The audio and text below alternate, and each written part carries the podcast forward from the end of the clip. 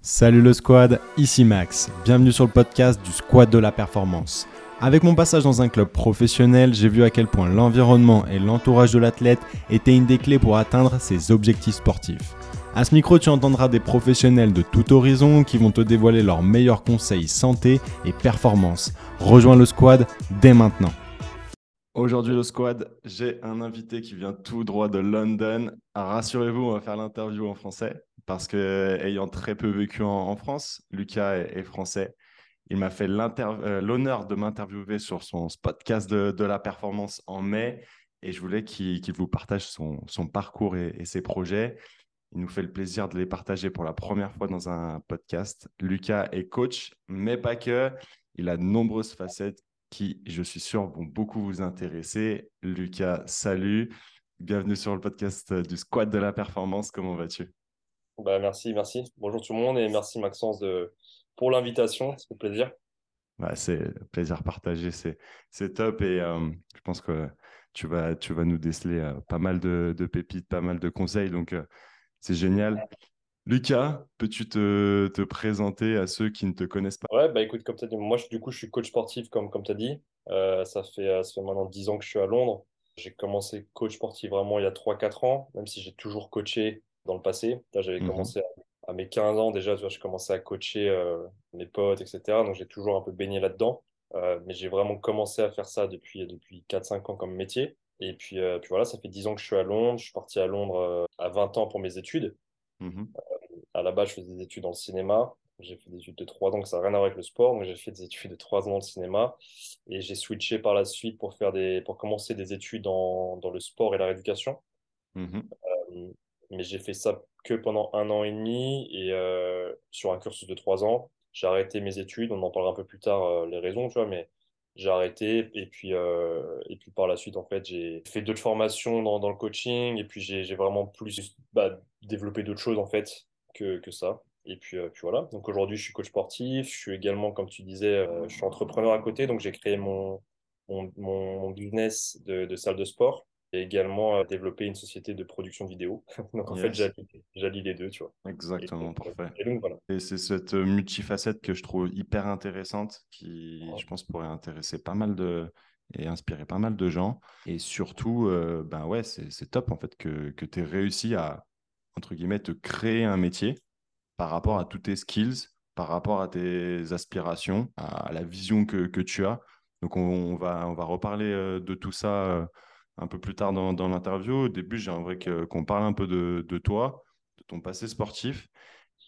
En fait, moi, du coup, moi, j'ai commencé le foot à, à 7 ans, comme, mhm. bah, tout le monde, en poussin, Benjamin.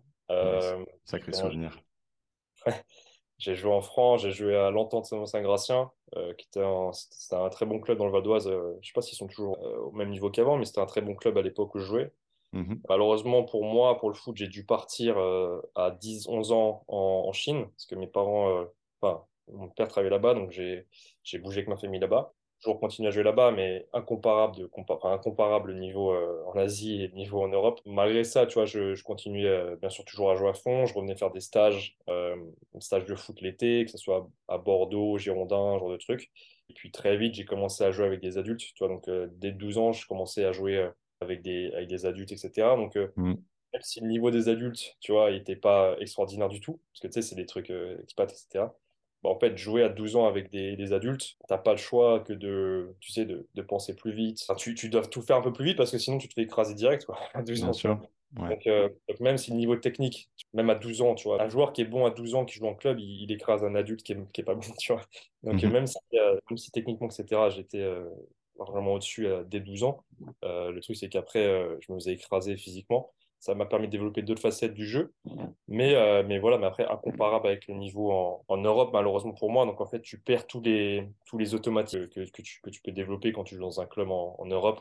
La technique, tu vois, je pense c'est un truc qui est un peu inné aussi. Que, tu vois, tout ce qui est sens du jeu, etc., technique, euh, contrôle du ballon, c'est un truc que j'ai toujours, euh, depuis, depuis Sanois, depuis que j'ai commencé le foot, tu vois, j'étais toujours au-dessus, au-dessus techniquement. Mais par contre, forcément, quand tu pars comme ça, bah, tu perds les automatismes, tu perds plein de trucs que tu peux pas trop récupérer par la suite parce que tu, tu prends un écart en termes de, de, bah, de, de, niveau. Quoi. Bien sûr. Euh, Donc ça, ça a toujours été un peu frustrant pour moi. Mais le truc le plus compliqué pour moi, c'est que justement, j'ai été blessé très jeune. Euh, je me suis blessé euh, à 14 ans au genou, genou gauche, mhm. sur un, sur un 5-5. Tu vois, tu connais les blessures 5-5 à la con, quoi. Les appuis, les appuis un peu trop, un peu trop, euh, un peu trop fort. Et ce jour-là, il pleuvait. j'ai jamais réussi, malheureusement, à mettre ce problème de genou de côté. C'est un peu long, je, je vais la faire bref. Mais en fait, j'ai été, donc, je me suis blessé à 14 ans. Je me suis fait opérer à 3-4 mois plus tard première erreur. On en reviendra sur eux. Première erreur, mais je me suis opérer 3-4 mois plus tard. Ça me prend à peu près 4-5 mois pour revenir sur le terrain à 100%. Donc, tu es jeune, donc euh, ça va vite. Éducation basique, c'est base de leg extension et de vélo euh, surtout. Je me reblesse un an plus tard, même, euh, même mécanisme de blessure. Genre, mon genou, il twist tout seul. À chaque fois, c'est moi tout seul qui blesse et sur un changement d'appui. Ok, sans contact. Sans contact à chaque fois. Mmh. et à chaque fois, c'est pour ça que je dis 5-5 de merde, c'est qu'à chaque fois, c'était sur un, petit terrain. Tu vois, sur les petits trucs, euh, vraiment les petits terrains, les appuis, etc. Euh, euh, et à chaque fois, il faisait froid. À chaque fois, je me suis mal échauffé. à chaque fois, voilà. tu vois, pour donner des conseils à des gens qui. Ouais, ouais. Moi, je dis, tu vois, aux petits qui... que j'entraînais une équipe, on en parlera plus tard, mais quand j'entraînais des, des gamins, je leur disais que ils ne s'échauffaient pas. Toi, je leur disais que moi, j'aurais voulu, j'aurais bien aimé, tu vois, prendre conscience de tout ça parce que bah, ça m'a peut-être évité de, de, de, de, me blesser comme ça à répétition comme un con. Mm, mm. Donc euh, voilà, donc je me suis reblessé un an plus tard. Euh, j'avais, j'avais 15 ans, 15-16 ans à l'époque. Quand on voir le chirurgien, deuxième erreur, enfin grosse erreur de sa part, elle me dit que je dois arrêter le foot à 15 ans. Donc tu imagines le traumatisme, ce qui est une grosse connerie. Euh, puis après, je commence en fait à me rentraîner à fond. Et je pense que c'est là en fait où mon attirance en fait en quelque sorte pour le, pour le sport en salle, pour le, l'entraînement physique prend vraiment naissance parce que en fait, j'ai commencé à m'entraîner avec des, avec des, des coachs perso, en fait, comme moi je suis aujourd'hui. Mhm. Et en fait, je, m'entraînais deux, trois fois par semaine, mais j'avais 15 ans. Et moi, avant 15 ans, je faisais, tu vois, déjà, je connaissais rien à ça. Et les seuls trucs que je faisais, c'était euh, des pompes dans ma chambre, euh, des, des, des, des, squats euh, sans, sans, rien. Enfin, tu vois, des trucs, en fait, qui vont rien t'apporter, honnêtement, très mhm. rapidement. Mhm. Surtout si tu fais mal, tu vois. Et en fait, là, avec ces coachs-là, du coup, je m'entraîne avec eux pendant 4-5 mois. En fait, je découvre vraiment l'entraînement physique, tu vois. Ils me mettent, euh, ils, me mettent dans le mal, euh, mais dans le mal comme il faut. Je découvre une variété d'exercices, je rajoute du poids, euh, tous ces trucs-là en fait. Et, et en fait, 4-5 mois plus tard, mon genou il va, il va beaucoup mieux. Quoi. mon genou en fait est, est, remis pour jouer. C'est là que je me suis dit, mais en fait, ouais, j'ai pas... ce que tu as besoin, c'est juste de te renforcer à fond. Tu n'as pas besoin d'une autre opération, tu vois. Au début, on, souvent, on te blesse le genou, bah, il faut que je m'opère, etc. Alors, c'est pas, c'est pas, c'est n'importe quoi. Et en fait, du coup, j'ai commencé à vraiment, à vraiment m'entraîner comme il faut. Donc, j'ai repris le foot comme ça à 16 ans. Et euh, malheureusement, voilà, je, pareil, je rejoue 9 mois et je me reblesse encore sur un même mécanisme, encore une fois. je ne sais pas si c'est un, mauvais appui. En fait, à chaque fois, c'est mon pied qui glisse ou c'est moi qui tourne, mais je me reblesse encore. Et tu vois, à partir de ce moment-là, je me suis dit que du coup, je pouvais peut-être revenir tout seul. Du coup, j'ai commencé à m'entraîner à fond. Mais le problème, et tu vois, c'est ça aussi qui a été peut-être aussi un truc qui n'était pas bon pour moi, c'est que je me suis, euh, je m'entraînais beaucoup trop, justement. Euh, parce que je me disais que je pouvais finalement, que l'entraînement euh, comme ça en salle et tout, c'était la solution. Et du coup, j'ai commencé à beaucoup trop m'entraîner. Donc en fait, j'ai jamais vraiment réussi à revenir de cette énième blessure. Et je suis retourné voir du coup un chirurgien parce que j'avais toujours mal, je ne trouvais pas la solution, mais j'avais pas les compétences à l'époque, tu vois. Bien sûr. Et le chirurgien, du coup, me, propose une autre, euh, une autre opération. C'était une opération beaucoup plus grosse. Donc, ceux, pour ceux qui connaissent, c'était une, une transposition de la tubérosité tibiale dans le but que la rotule euh, se réaligne. Mais encore une fois, énorme connerie. Et du coup, je me fais opérer de ça. Et en fait, de cette opération, j'ai jamais vraiment vraiment récupéré parce qu'en fait on te, on te casse ta jambe pour réaligner l'os en fait etc alors qu'il n'y a pas forcément quelque chose à réaligner du tout il n'y a rien à réaligner mm. Moi, la rééducation, je la fais, mais pareil, je la fais pas, malheureusement, je la fais pas comme il faut. Je suis trop pressé, je suis stressé, j'ai 17-18 ans à l'époque, euh, je veux absolument jouer, je m'entraîne trop, et en fait, je laisse pas, euh, je fais pas ce qu'il faut, quoi. Donc, en fait, euh, mon genou est super gonflé, je me retrouve toujours, enfin, j'ai un genou, en fait, qui est de plus en plus mal en point, et en plus de ça, moi, je, je compense de plus en plus, ça soit avec le bassin, etc. Je récupère pas, en fait, de ce genou. Et donc, à la fin de mes études, tu vois, je retourne en France, moi, j'avais toujours cette cette envie, tu vois, de retrouver le foot à fond, tu vois, c'était vraiment mon, truc, tu vois. J'avais besoin de jouer au foot, c'était obligatoirement, il fallait que je rejoue au foot. Et du coup, je suis retourné en, je retourne en France, j'ai pris une année sabbatique après mes études. Et en fait, j'avais, j'avais l'option, enfin, l'idée de, de, ouais, de, juste me concentrer sur ma blessure et puis ensuite euh, retourner, et ensuite euh, faire peut-être des essais, etc., avec des gens que je connaissais. Mais, mais mon genou, j'arrivais pas à le, à le remettre. Euh, les kinés voyais, ça, ça servait à rien. Je suis retourné voir un chirurgien qui, lui, tu vois, voulait me faire une arthroscopie. Donc, j'ai fait une arthroscopie parce que c'était peut-être la, la, raison de la, douleur, qui n'était pas le cas. Et puis, après, je suis parti euh, continuer à, me rentraîner, mais j'avais toujours mal. Et finalement, je suis parti à Londres, où je suis aujourd'hui, à 20 ans. Et en fait, à Londres, j'ai commencé du coup une rééducation avec, euh, avec un, dans un centre de kiné euh, très réputé, qui entraîne des joueurs de première ligue et tout. Et en fait, ils, font, me font une, encore une IRM et ils me disent que mon cartilage est très, très, très endommagé et que du coup, il faudrait faire une opération. Donc, je me, je me dis, bon, écoute, euh, ils s'y connaissent. Là, je reprends tout à zéro, je vais me faire opérer et c'est parti. Quoi. Il faut opérer. Et sauf que quand je suis dans le genou, apparemment, le chirurgien me dit qu'en fait, c'était pas aussi grave que sur les radios. Tu vois. Donc, ça, tu vois, c'est un truc qui m'a aussi marqué, tu vois, parce qu'aujourd'hui, on sait, toi et moi, on sait que euh, parfois, l'IRM, euh, c'est pas indicateur forcément de, du problème. Exactement. Exactement, c'est important ce que, tu, ce que tu dis là. Hein. Parfois, on croit que le diagnostic il est posé par euh, l'imagerie, alors que c'est juste une confirmation ou de diagnostic ou justement une, une élimination voilà, de drapeaux rouges, de, de, de, choses graves ou, ou en tout cas de, de suppositions, d'hypothèses dans ton diagnostic. c'est mal compris, notamment par, euh, par les staffs techniques qui euh, parfois ne jurent que par ça, notamment dans le haut niveau où ils croient que comme en plus ils ont accès facilement à, ces imageries, ben, il faut faire ces imageries. Donc en fait, les, médecins sont un peu acculés par ça. Mais c'est hyper important que, que tu, tu, soulignes ça parce que c'est quelque chose de, très important dans le, dans le sport. Bah, moi, bah, moi, quand il me l'a dit, je me suis tu, tu te dis, euh, ah ouais, donc en gros, tu... en plus, il te balance la nouvelle comme ça, tu vois. Tu te fais hmm. opérer, mais finalement, c'était pas si grave. Bon, tu vois, tu, te hmm. dis. Euh, enfin bref, du coup, tu... je fais quand même la... je fais du coup la rééducation derrière. Et la rééducation, c'est une rééducation très intensive, 4 heures par jour, c'est 2-3 heures le matin, l'après-midi. Euh, donc c'est vraiment bonne rééducation. En fait, le truc, c'est que tu sais, quand tu... j'ai tellement traîné cette blessure que mm. j'ai d'énormes compensations. Et, mm. au-delà de la compensation, bah, du, enfin, compensation que ça soit physique et puis contrôle moteur, j'avais plus, par exemple, différencier le, rotation de la cheville avec euh, rotation tibiale, tu vois, ce genre de truc. Euh, tu peux opérer du tibia. Tu peux roter tibial, ça t'attache au tibia. Donc en fait, tous ces trucs-là, tu vois, j'ai plus euh, aucun contrôle moteur comme il faut. Donc je fais la rééducation, euh, je fais la rééducation avec eux, mais euh, j'ai plein de contrôle moteur, j'ai le stress qui s'est qui s'est ajouté au fil des années dépression qui a suivi par la suite, on en parlera après, mais du coup, la rééducation, voilà, c'est compliqué. Donc, au début, les 3-4 premiers mois, grosse progression parce que je suis motivé à fond, parce que ça se passe bien et tout. Mais à un moment donné, ça stagne. Peut-être que les kinés ne, ne voyaient peut-être pas le petit truc sur lequel il fallait bosser. Peut-être que moi, je ne faisais pas ce qu'il fallait. Peut-être que j'en faisais trop à côté aussi parce que j'avais trop l'envie. C'est quelque chose de négatif aussi, tu vois. Tu mmh, mmh, mmh. Vouloir, euh, trop vouloir en faire aussi et trop mmh. dans un ces trucs-là de no pain, no gain, surtout quand tu es jeune, euh, tu penses que c'est la solution, alors qu'en fait, euh, j'en parlais avec un ami qui à moi, euh, non, parfois, moins en faire, c'est mieux, tu vois. beaucoup moins en faire, beaucoup, beaucoup mm. moins faire. Il y a des gens comme ça, moi, par exemple, je suis le genre de personne où à l'époque, il fallait que j'en fasse beaucoup moins. Si je m'entraînais 10 heures par semaine, il fallait que je réduise ça de moitié, quoi. Et que je, mm. laisse le, je laisse le temps de récupérer et de faire, faire les choses bah, beaucoup plus calmement et faire confiance. Donc en fait, je fais cette éducation avec eux, mais, euh, mais ça se passe pas forcément comme il faut. Et puis au bout de deux ans, en fait, j'ai toujours mal, j'en ai marre en fait. Donc, donc à 22, 21, 22 ans, j'arrête d'aller les voir et puis je commence en fait à faire. Euh... En fait, d'un moment, tu n'as plus trop confiance, tu vois, au système médical. Tu n'as plus confiance au médecin, tu n'as plus confiance au kiné.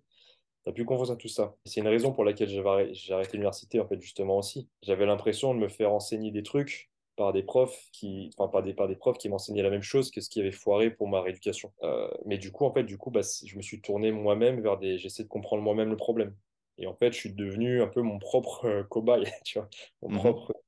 Et ça, c'est très mauvais. Il n'y a rien de pire que d'être son propre kiné parce que euh, parce que c'est c'est pas ce qu'il faut quoi. J'étais obligé de comprendre comment le corps il marche. J'étais obligé de tester, de tout ça.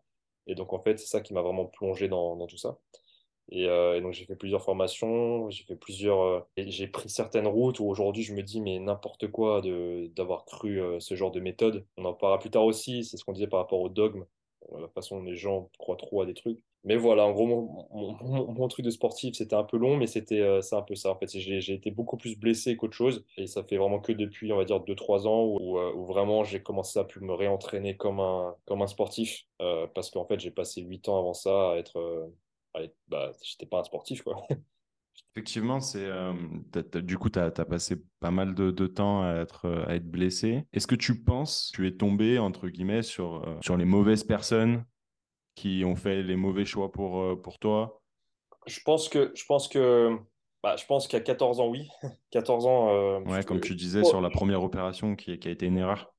Ah, tu ne te fais pas opérer d'une opération de rotule à 14 ans, euh, d'une hmm. luxation de rotule à 14 ans. Si hmm. un chirurgien te dit de, de, faire une opération parce que tu t'es fait... Et puis c'est une grosse opération, mine de rien. C'est un truc où il te, il te prélève. Moi, c'était une reconstruction du comment on dit en anglais? Enfin, C'était NPFR Reconstruction. Et en fait, ils te prennent, euh, ils te préservent du coup un tendon des ischios pour te le foutre ici, tu vois. Euh, tu te retrouves quand même, parce que ça, on n'en parle pas aussi, mais les, les traumas des, des, cicatrices que tu qu'une opération peut avoir, c'est très important aussi. Moi, pour la première opération, je me suis retrouvé avec quatre cicatrices. Petites, hein, mais tu as quatre cicatrices. Ton genou est différent. On mhm. te fout dans la tête, du, enfin, on te dit, on te dit que ton genou est différent, et en plus de ça, tu le vois, tu vois. Donc, mhm. ça, ça crée des, des des traumas déjà à cet âge-là. Euh, au-delà mhm. de ce que la cicatrice, etc., peut entraîner en termes de trauma sur le, sur, sur le physiquement, tu vois. Oui, il y, avait un trauma psychologique, du coup, au niveau de l'image. Ah, bah, surtout la deuxième, parce que une transposition de la tibiale, tu changes complètement la, la, forme de ton genou. Tu vois. bien sûr. si, je mets, mes deux genoux comme ça, assis à côté, tu as le gauche qui est, euh, qui est beaucoup plus gros que le droit. D'accord. C'est juste parce que le tibia, tu l'as transposé. Et ça, en fait, c'est quelque chose, tu vois, dans ma deuxième, après ma deuxième opération, qui a été extrêmement. J'ai mis énormément de temps, en fait, à l'accepter. Et je comparais toujours les deux, en fait. J'avais envie que le droit devienne comme soit comme le gauche, mais alors qu'en fait, il... c'est pas possible, tu vois. L'opération, au-delà du physique, tu peux avoir des. Ça crée aussi des traumas, justement, par rapport à ça. Et du coup, non, les, mauvaises personnes, oui, bah, tu as le chirurgien à 14 ans que j'ai rencontré. Euh, tu as le même, ce même chirurgien que j'avais été voir quand je me suis reblessé la deuxième fois, qui m'a dit d'arrêter le foot à 15 ans. Mmh parce que je suis reblessé. Euh, ça, c'est ça, c'est quelque chose de, de, dramatique à dire. Euh, tu dis jamais ça, même si le, même si euh, c'était vrai. Tu vois. Hmm. Tu le dis pas à 15 ans parce que même, je sais même pas si tu le dis parce que en fait, tu, limite tu le dis quand le gars il a, il a tout tenté dans sa rééducation après. Tu vois, mais tu le dis pas au début. Hmm. Ouais, non, c'est dramatique, ouais. C'est dramatique parce que le mec il part déjà avec l'optique de ah mon genou et, tu vois et, des trucs qui marquent. Moi en fait, hmm. j'ai passé des années on m'a mis dans la tête dans des années des... ce putain de beau que mon genou n'était pas fait pour le foot, que mon genou n'était pas bon, que mon mm. genou était. Et puis tu vas avoir un chirurgien, un, docteur. J'avais un docteur, j'avais été voir euh, à l'hôpital de Paris. Euh, il fait IRM, opération des deux genoux. Et en fait, j'avais été diagnostiqué d'une dysplasie des deux genoux. Une dysplasie, il y, a combien de gens qui ont ça? En fait, on s'en fout. Qu'est-ce que ça veut dire, tu vois? Moi, j'ai la même chose. J'ai la même chose au genou droit. Une dysplasie de la rotule. La rotule, au lieu d'être complètement concave, elle est un mm. peu ça. C'est pas grave. c'est pas grave. Hmm. Rien de grave. Mais voilà, on te fout ça dans ta tête. T'as une dysplasie. Ah merde, donc du coup, c'est pour ça. Donc, et en fait, quand tu es jeune, tu connais pas tout ça. Tu vois, et même quand tu es, quand es plus âgé, mais que t'as pas les connaissances, on te fout dans la tête ce genre de trucs-là. Et c'est très mauvais. Et donc, tu vois, ça, ça fait. Donc, ça, c'est ce genre de personnes, c'est des, personnes, en fait, qui ont été très nocifs pour moi, pour ma éducation, parce qu'ils m'ont mis des trucs dans la tête qui étaient n'importe quoi. Et après, j'ai rencontré d'autres personnes qui étaient, qui, qui pour moi, n'avaient peut-être pas fait le travail qu'il fallait en termes de, de, de, de rééducation. Mais je sais aussi que j'avais ma part de responsabilité parce que j'étais extrêmement stressé. Je, faisais peut-être trop, justement, comme je te disais, par rapport à ce que je devais faire. Et tu peux être le meilleur kiné du monde. Si ton patient à côté, il ne respecte pas forcément ce que, tu, ce que toi, tu as prévu, c'est compliqué, tu vois. Ouais. ouais. pas mal de personnes, mais tu as aussi des personnes qui étaient, qui étaient positives, heureusement. Ouais, ouais, ouais. C'est intéressant ton témoignage par rapport au respect des, des, consignes euh, mm. de, bah, du professionnel de santé, le professionnel du sport. Parce qu'effectivement, il doit en fait s'instaurer un climat de confiance. Et peut-être que toi, tu l'avais pas, justement. Tu n'avais pas cette confiance au professionnel pour dire ce qu'il dit est vrai. Et donc, je vais suivre à la lettre ce qu'il fait. Et ça, d'une certaine manière, tu as ta part de responsabilité, mais le professionnel de santé aussi a sa part de responsabilité parce qu'il n'a pas réussi à t'amener en fait dans, cette. Euh, ouais, je pense qu'on sous-estime vachement le rôle euh, justement psychologique en fait d'un kiné, tu vois. Pour moi, un kiné, euh, c'est un gars qui doit être euh, kiné, un coach. Complètement. Il doit, il doit te parler, en fait, il doit, il doit te rassurer, il doit te pousser quand il faut. Et tu vois, c'est vrai que peut-être justement que j'avais peut-être pas forcément ces, ces personnes-là qui, enfin, j'ai peut-être pas les bons conseils en fait de gens qui, bah, qui, qui, me donnent ces conseils-là, qui me permettent en fait d'être plus calme, de, et puis aussi de, de, de, me vraiment me dire, euh, de me regarder dans les yeux, me dire, t'inquiète Luca, on va, ça va être fixé de m'enlever. Moi, c'est comme des fois, j'ai des. Moi, j'essaie de dramatiser pas mal, en fait, quand j'ai des gens, ouais, là, on, m'a dit que j'avais ça, je pourrais plus faire ça. En fait, tout de suite, je leur dis, attends, attends. En fait, t'as pas envie de. de je vais vachement, je prends vachement des gants parce que tu veux pas non plus. Euh, tu sais, être le gars qui. Non, non, c'est des conneries. Mmh mais c'est quand même de, dire non, non, c'est pas vrai. C'est pas vrai du tout. Il n'y a pas de raison que tu penses ça. Crois-moi, si tu fais ça, ça, ça, ça, il n'y a aucune raison que ton que ça marche pas. Tu vois, j'ai un ami en fait comme ça, c'est pour ça que je dis ça. J'ai un pote qui s'est fait opérer deux fois le ligament croisé. Mmh deux fois le même genou. Son docteur lui avait dit, après la enfin, avant la deuxième opération, ou après la deuxième, que euh, si jamais il se reblesse au genou, c'est fini. En gros, il n'y a plus rien à faire. En gros, son genou, bah, il, pourra, il faudra qu'il arrête le sport, etc. Bon, euh, mon pote fait, fait sa rééducation. Bon, pas, pas poussé comme, comme je l'avais dit de faire, mais il fait comme sa rééducation. Il rejoue euh, ce qu'il veut, etc. Mais il a toujours quand même une petite peur parce qu'il ne va pas au bout de sa rééducation. Et en fait, il se reblesse euh, un ou deux ans plus tard, il y a un, ou deux mois. Il se reblesse. Et en fait, il me disait, je suis traumatisé parce que mon, docteur m'avait dit que, c'était, que si je me reblessais, c'était fini. Quoi. Et, du coup, pour lui, en fait, là, il s'est reblessé. Du coup, en fait, euh, plus rien à faire, etc. Et, je lui ai dit, je lui ai dit, mec, arrête d'écouter, c'est des conneries. C'est des grosses conneries. Et le truc, c'est que même si je le sais pas à 100%, mmh Même si, tu vois, c'est peut-être vrai, comme je disais tout à l'heure, pour moi, c'est une énorme connerie de, penser ça. Et, et, je, veux que, je veux que lui se, se convainc tout seul que euh, c'est pas vrai.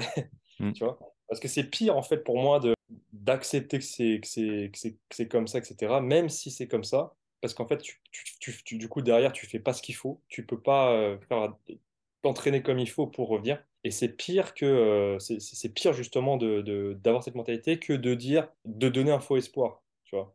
Moi je, préfère donner, moi, je préfère donner un faux espoir, même si j'ai tort à la fin, euh, que, que, de dire la, vérité tout de suite.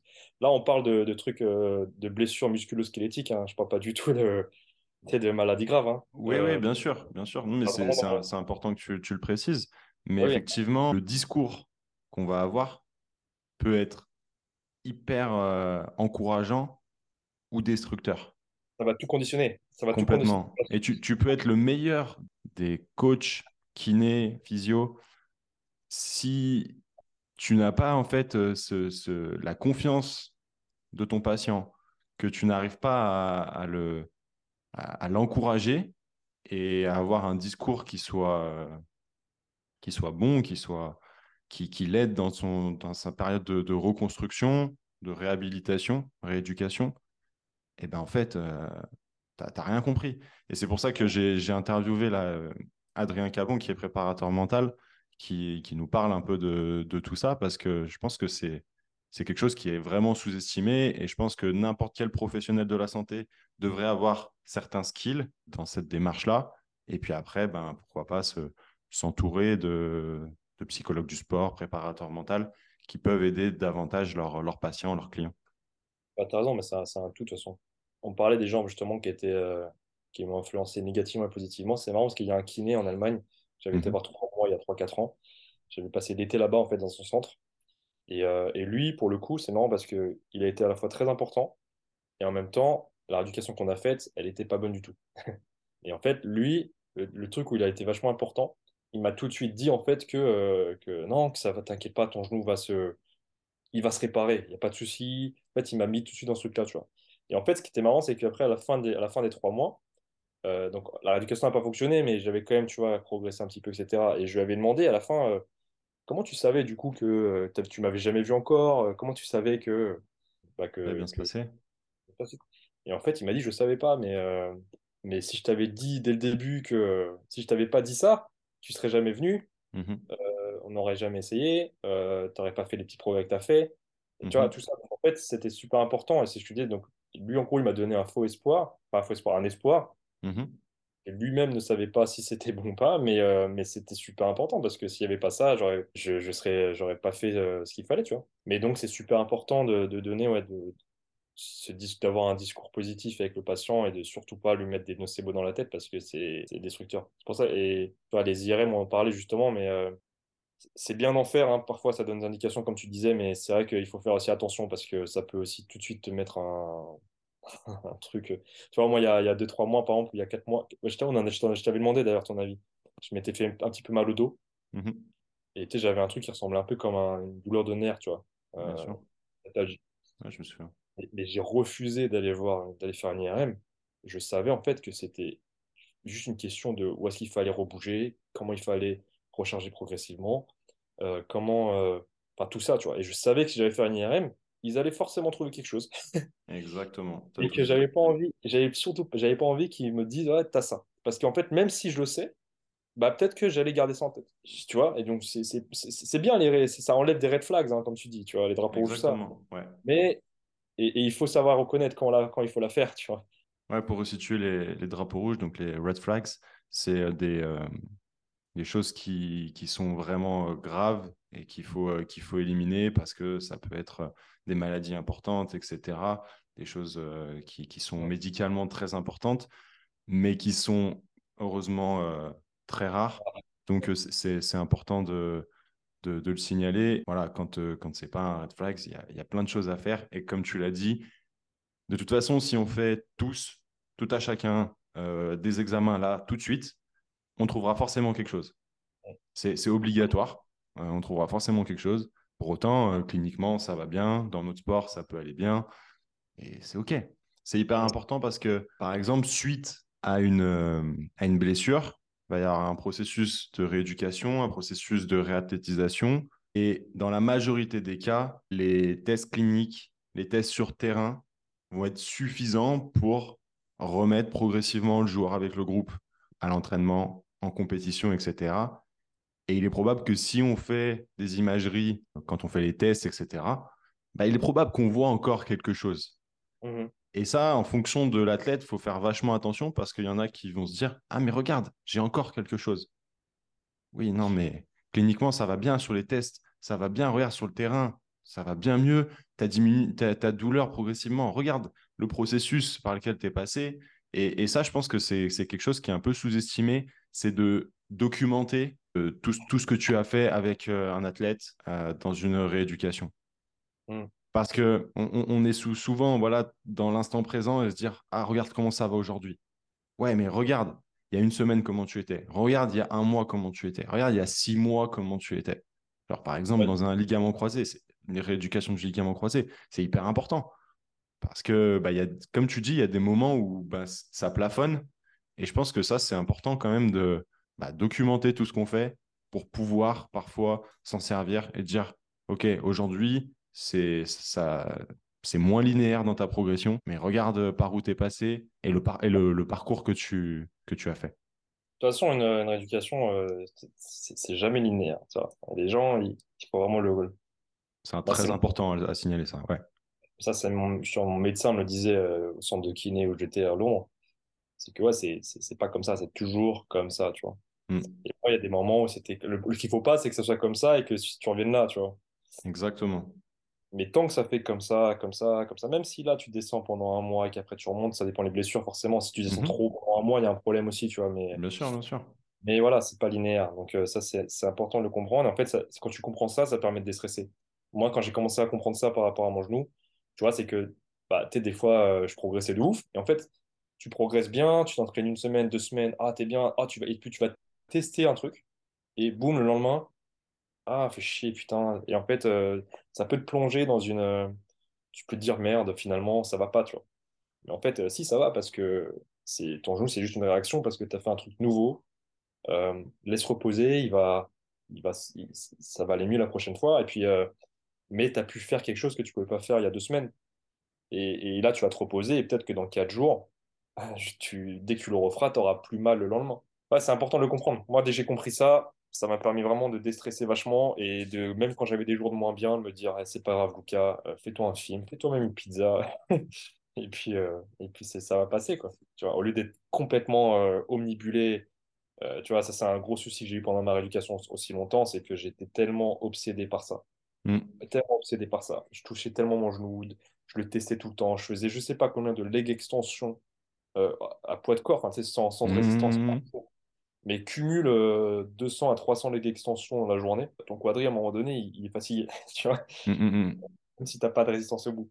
Donc fais ça tous les jours, euh, fais ça. Et puis, si tu es omnibulé par un truc et qu'en plus, comme moi, bah, tu avais un problème de, problème moteur, entre guillemets. Tu vois, moi, mon tibia, il, le gros souci que j'avais, c'est que j'avais vraiment une rotation tibiale de merde. Si tu, si tu joues comme ça avec ton jeu et que tu entretiens ces mauvais patterns, comme on dit en anglais, Mmh bah, c'est dramatique aussi parce que du coup, tu, tu développes des, des, très mauvais, très mauvaises habitudes. Il faut savoir vraiment euh, déstresser, mais c'est compliqué. Et comme tu disais, c'est bien pour ça de faire appel à un préparateur mental ce que j'ai fait, tu vois, il y a un ou deux ans. Ok, j'ai demandé. On a parlé, on a bien discuté, tu vois. Et en fait, moi, j'avais des objectifs qui étaient démesurés. J'avais des objectifs qui étaient démesurés. Et ça, c'est une grosse connerie aussi en éducation, je trouve. Hein. C'est bien, tu vois, d'avoir une vision. Euh, tu vois, un joueur de foot euh, de classe mondiale qui se blesse huit mois avant la Coupe du Monde, évidemment que la Coupe du Monde, c'est son objectif à long terme. Mhm. C'est que s'il voit ça et qu'il est stressé tous les jours parce qu'il se dit la date rapproche, la date rapproche, ça va être compliqué. Donc, mm. alors, s'il fait étape par étape, comme mon préparateur, euh, préparateur, mental euh, me disait, tu vois que moi j'avais l'objectif, bah, rejouer. Mon objectif c'était rejouer au foot, c'était intégrer un club d'un bon niveau à Londres. Bon niveau pour moi à Londres, c'était semi-pro. Ça aurait été, tu vois, 4e, 5e division. Parce que c'est déjà des stades. C'est déjà un... Surtout en Angleterre. En Angleterre, c'est un très bon niveau. Et c'était vraiment, c'était mon objectif. Je voulais que ça, tu vois. Mais si je pense qu'à ça, je vais pas être bien dans ma tête. Donc, mm. les, trucs, c'était de, séparer étape par étape, les, étape par étape. Avoir des mini-objectifs. Ouais, premier objectif, euh, déjà, euh, fais-moi, euh, enchaîne le jogging, quoi. Enchaîne, enchaîne les courtes, cours de plus en plus, euh, mm. le ballon, prends plaisir aussi. Ça, c'est un truc, tu vois, on me prend pas, mais moi, j'ai malheureusement, j'avais plus aucun plaisir à jouer au foot. Je sais plus c'est quand la dernière fois que je me suis retrouvé sur un terrain et que j'ai vraiment pris du plaisir à jouer. Parce que j'avais, c'était devenu un objectif plus qu'un jeu, tu vois. C'était devenu un truc, euh, que, que, que, je, que je fasse, que je réussisse. Et, et ça, c'est pas bon aussi. Il faut, faut toujours garder ce truc-là de plaisir parce que sinon, tu, tu mets trop de pression. Et tu... Voilà, je m'égare un peu, mais. non, mais, mais, non, mais tu as raison. Adrien disait, euh, une de ses, de, de, de ses, un de ses, de ses piliers pardon, de sa méthodologie, c'est la joie. Ouais. Et s'il n'y a pas de joie, il peut rien se passer. Ah, c'est super important. Hein. Mais après, tu vois, la joie, tout c'est que quand tu joues et que tu n'as aucun, aucune blessure, etc., tu es libéré dans ta, dans ta tête, tu vois. Mais le truc que moi, c'est que quand je commençais à jouer, j'avais toujours un petit problème de genou, etc., bah, en fait, euh, tu es, plus focus sur ça que sur, ton, sur le jeu. Tu peux être frustré d'avoir l'impression de plus être aussi performant qu'avant. quand j'ai repris le foot, c'est marrant parce que je suis vraiment pas. Mais évidemment, c'est normal, tu grandis, puis ça fait des années plus tard, mais j'étais aujourd'hui quand je joue un, si je joue un foot à 11 etc je suis plus du tout le même joueur qu'avant mhm. euh, j'ai complètement adapté mon jeu je suis plus du tout euh, avant quand j'étais jeune j'étais vraiment le genre de joueur j'adorais dribbler prendre des risques. Euh, en fait je jouais vraiment à l'instinct tu vois. Aujourd'hui j'ai aujourd'hui j'ai perdu cet instinct là aujourd'hui je suis tout instinctif très simple tu vois. J'ai un bousquet tu vois. Parce que j'ai adapté mon jeu, parce qu'en fait, j'ai perdu ce, cet automatisme, ces trucs-là. Et, et, du coup, j'ai perdu ce plaisir-là que j'avais quand j'étais petit, euh, les petits roulettes, etc.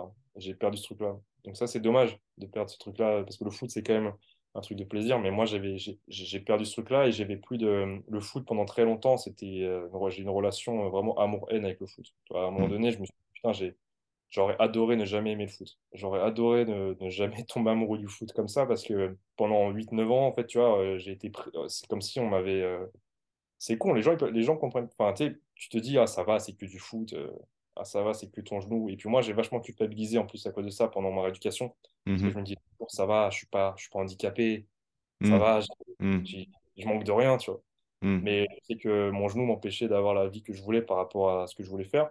Euh, que ce soit dans le sport, mais à un moment donné, c'était même plus du sport, c'était c'était même euh, juste marcher dans la rue, c'était avoir une vie, euh, tu vois, avec ma copine, juste marcher comme il fallait, sans, sans, douleur, etc. Et en fait, j'avais pas le truc que je voulais. Et j'ai vachement culpabilisé par rapport à ça, et parce que le foot, c'était c'était toute ma vie. Tu vois, moi, j'ai commencé le foot à 7 ans. à la récré, tu joues au foot.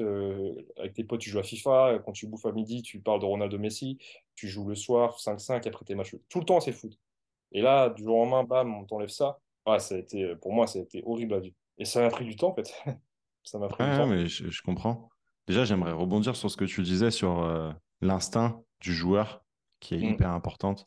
Tu vois, pas plus tard qu'hier, j'étais avec un, joueur professionnel qui, euh, qui, voilà, qui me disait Max, quand, euh, quand je fixe le, le, joueur, moi, je suis un dribbleur. Bah, normalement, je, je fixe et je dribble. Et il me dit, bah là, en fait, depuis ma blessure, parce qu'il il avait récidivé, et je, le voyais suite à cette rechute, il me dit, bah en fait, depuis cette, euh, cette première blessure, j'avais, j'avais peur. Je me sentais pas capable, en fait, de dribbler. Et en fait, du coup, je fixe et j'attends, en fait, que le latéral, il passe dans mon dos, qu'il y ait une, le, milieu de terrain qui, qui se propose pour lui faire la passe, en fait. Et, ça, c'est super important, je pense, justement, de, de redonner cette confiance à l'athlète parce que, en fait, ça, ça, peut, ça peut vraiment flinguer, comme tu dis, l'instinct et, les qualités premières d'un joueur. Donc, c'est important que tu. tu... tu peux en, développes d'autres aussi, tu vois. Avoir été blessé comme ça longtemps, j'ai regardé beaucoup de matchs de foot, du coup. Ouais. à un moment donné, plus du tout, parce que quand je t'ai dit, j'étais tellement, j'ai détesté le foot que je ne vais même plus regarder. Mais mmh je regardais pas mal. Et en fait, ce qui est drôle, c'est que même si je ne jouais pas, j'ai tellement regardé des, des matchs de. de bah, tu sais, tu regardes Verratti. Moi, mon joueur préféré, c'était Xavi, tu vois.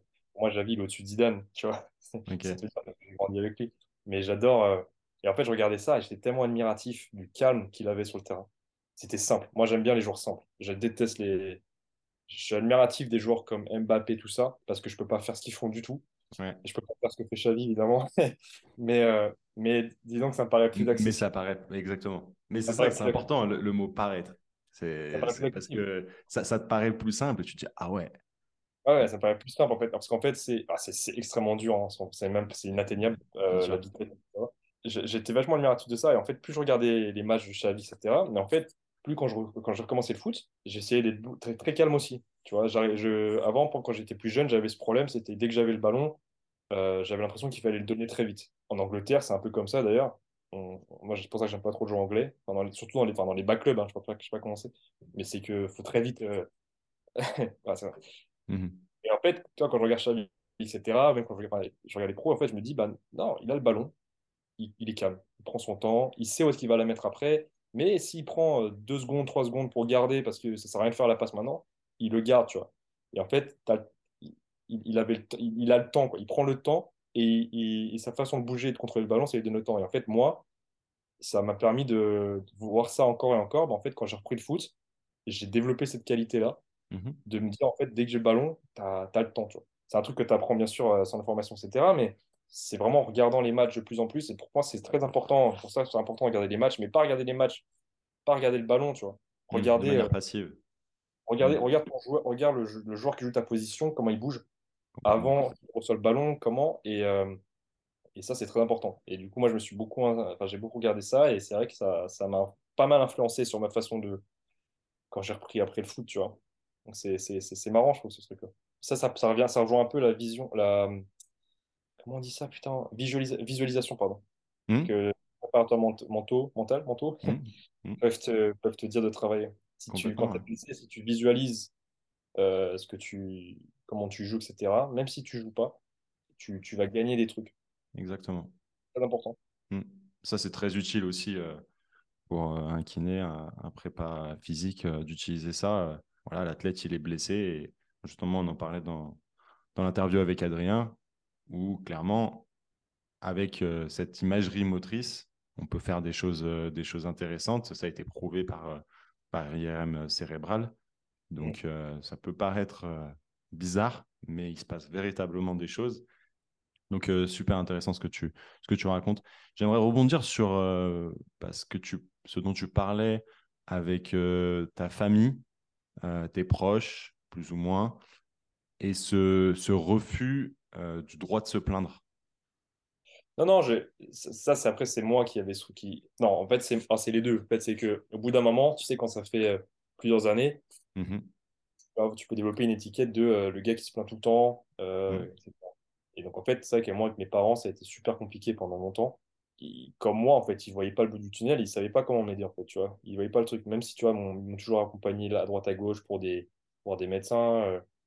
mon père a toujours été là, tu vois, pour quand j'avais des trucs de, de, foot, genre quand j'avais été faire un test à Sedan un jour, quand j'avais 15 ans, moi, tu vois, il m'a amené de Chine à Sedan, enfin, il a toujours été là, tu vois. Et pour le foot, c'est pour mes blessures, je pense qu'ils étaient euh, vraiment, ils en étaient malades en fait de me voir comme ça. Mais, mais j'en ai, ça a, été, ça a été assez compliqué avec mes parents parce que mon, mon père, en fait, j'en voulais vachement. De, j'avais en fait, j'ai l'impression qu'il me donnait un, un conseil les deux de passer à autre chose tourner la page. C'est bon, tourne la page, c'est comme ça, la vie c'est comme ça, tourne la page. Et moi, j'acceptais pas ça. Moi, pour moi, c'était inconcevable en fait d'accepter de, de, non, mon genou, il va pas rester comme ça. Et en fait, du coup, j'en ai vachement euh, intérieurement voulu comme ça à mes parents parce que je comprenais pas la différence de discours entre euh, dans la vie, il faut se battre et tout. Et là, j'ai un truc comme ça, il faut en quelque sorte abandonner. Mais c'est juste qu'en fait, au bout d'un moment, ça faisait tellement longtemps que j'avais ces trucs-là et qu'on voyait pas le bout du tunnel que mes parents, ils commencent à s'inquiéter. Qu'est-ce que tu as fait par rapport à l'année, etc. Donc, c'est, tu vois, c'est pour ça que c'est normal. Mais j'en ai vachement voulu à mes parents, à mon père, à ma mère pour ça. Et, et, je me, je, je, me plaignais pas, tu vois. Mais je pense en fait qu'à un moment donné, mon genou était tellement pas bien que, en fait, je pense qu'il mesurait pas la, la, la, la, enfin, à quel point. tu vois, il mesure. Mhm. Et, je pense qu'il mesurait pas non plus parce qu'en fait, il, il, me voyait quand même m'entraîner. J'étais quand même fit. Euh, vers, vers 24-25 ans, j'ai pas mal grossi parce que j'étais pas bien du tout. Mais il me voyait quand même fit, faire du sport. Mais en fait, déjà, ils m'ont jamais vu euh, faire une euh, m'entraîner en rééducation. Ils étaient tout le temps là, mais par exemple, ils m'ont jamais vu. Ils, donc, ils n'ont pas vu le l'effort que tu fournis pour une éducation comme ça. Quoi. Pas pendant 2-3 mois, mais en 10 ans. Moi, ma fierté, c'est vraiment de ça, c'est d'avoir quand même pu pendant 10 ans comme ça m'accrocher à ça, tu vois. Ça aurait pu durer beaucoup moins longtemps. Quand j'ai dit, j'ai fait pas mal d'erreurs. Mais, mais je pense que si tu voyais ça aussi, tu, tu comprendrais aussi un peu plus les, la frustration que je pouvais dégager et ce genre de trucs. Mmh. Tu vois Ouais, c'est important, cette frustration. Ouais. non, mais je, je, me, c'est pas que je me plais, c'est pas que j'avais pas envie de me plaindre, c'est juste qu'à un moment donné, euh, tu peux pas, tu peux pas te plaindre tout le temps, tu vois, mmh. c'est normal. Justement, à un moment donné, tu as, plusieurs fois euh, émis euh, le mot dépression, comme quoi, voilà, tu as, as, eu des périodes un peu down. Est-ce que tu peux en parler? Ouais, bah ouais. Bah, moi, j'étais, non, mais j'étais, j'ai commencé, en fait, vraiment pas bien, tu vois, vers, vers, vers vers 19-20 ans. En fait, quand j'ai commencé à arriver à Londres. Euh, parce qu'avant, j'étais encore chez mes parents, euh, j'étais ado, etc. Et puis, à 19-20 ans, je commençais vraiment à être, euh, à être pas bien. parce que j'avais pas eu de la vie que je voulais, parce que j'avais, j'avais tout le temps mal, parce que je pouvais pas faire ce que je voulais, comme je t'ai dit.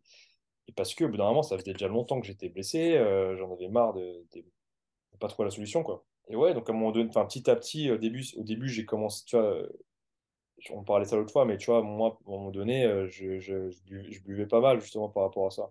Bah, parce qu'en fait, ça mettait dans un état de. voilà.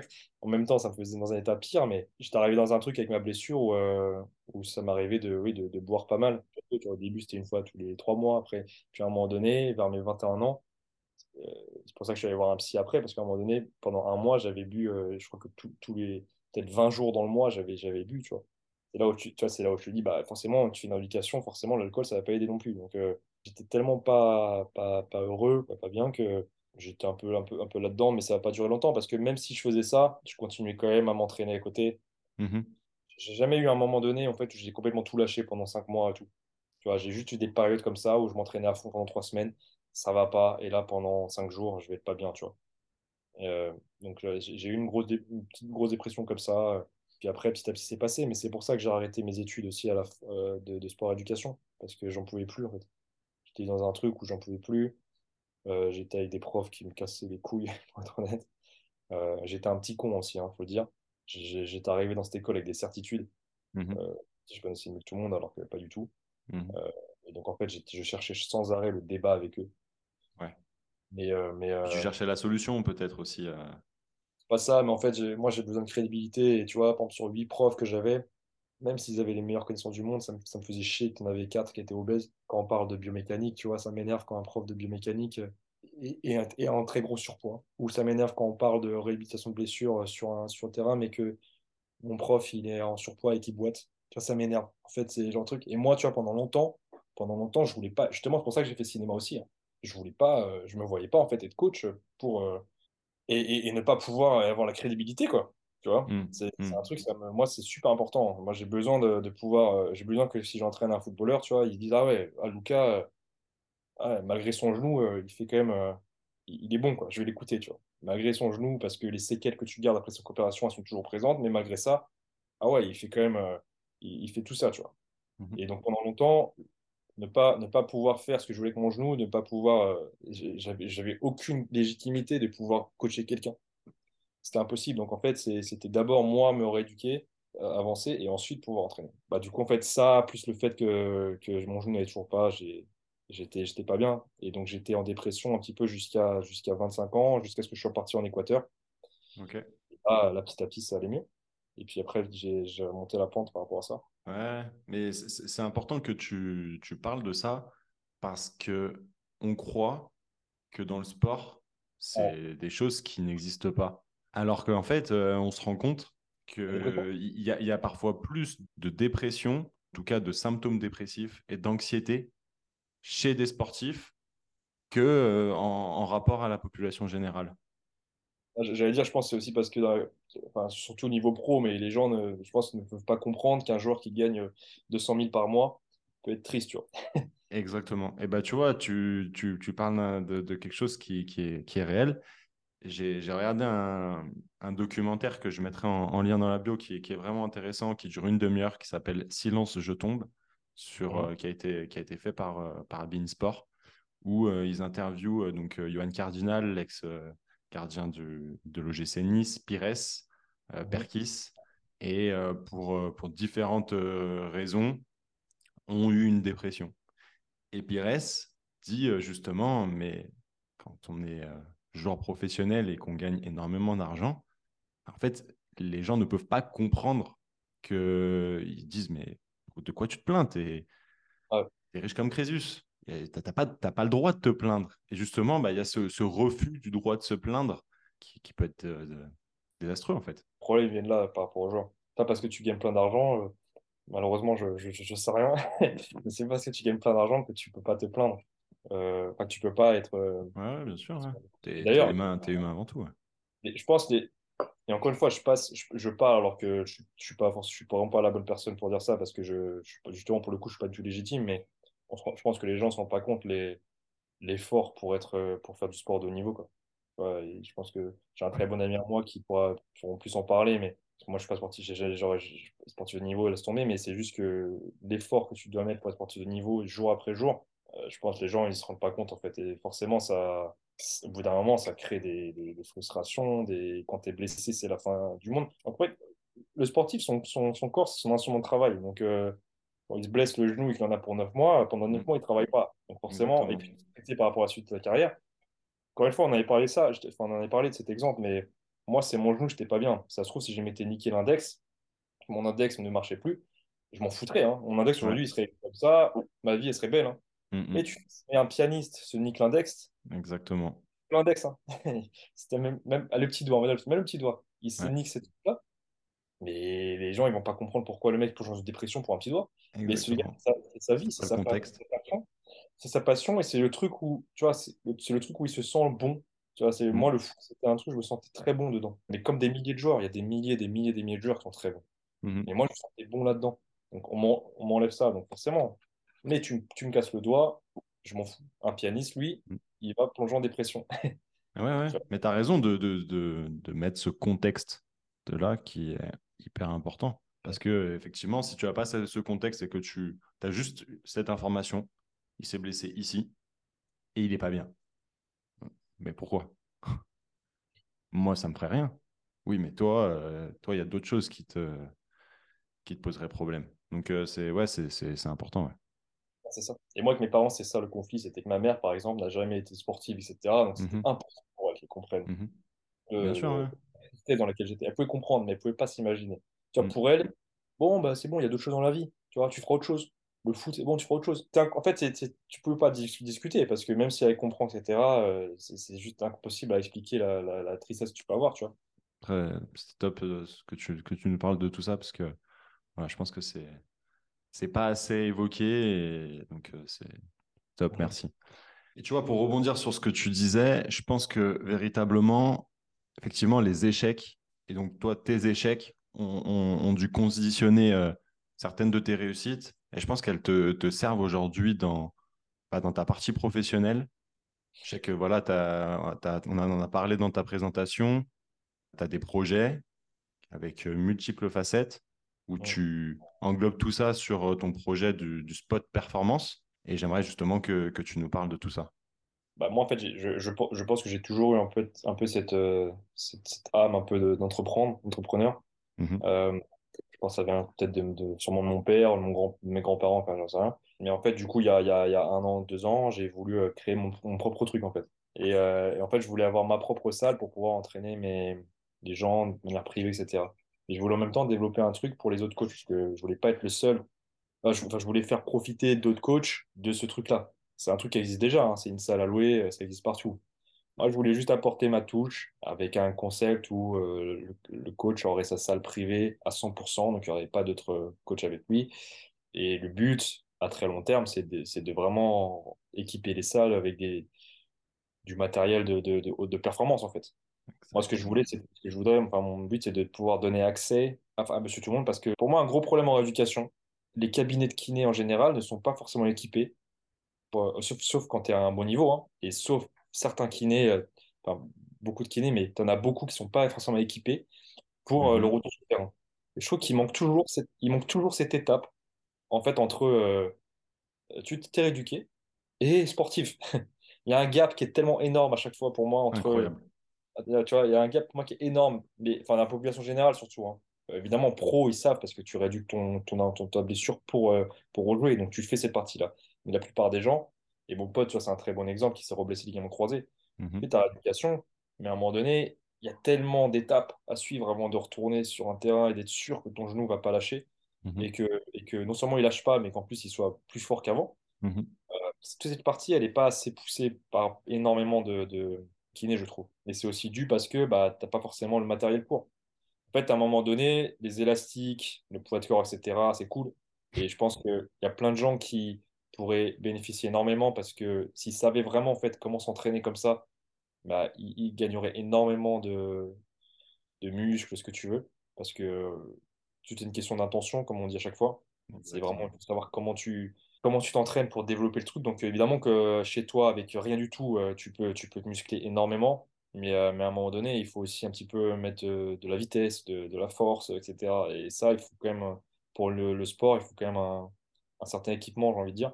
Mmh, mmh. Et donc moi, c'était mon, c'est un peu mon, mon idée, enfin mon truc, le truc que j'ai vraiment envie de développer petit à petit. C'est un truc à moyen terme, long terme.